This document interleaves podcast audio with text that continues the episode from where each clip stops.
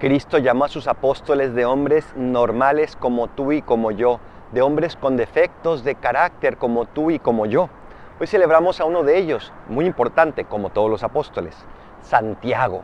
Santiago que era llamado también el hijo del trueno porque tenía un temperamento que explotaba, pero que supo tomar este temperamento y dirigirlo a Dios, dirigirlo hacia el cielo, de tal manera que no se convirtió en un obstáculo, sino precisamente en el medio para llegar al cielo todo lo que tienes te puede ayudar a llegar al cielo si dejas que Jesús lo transforme como Santiago se lo permitió, si no le pones trabas y si confías en Él y no en ti.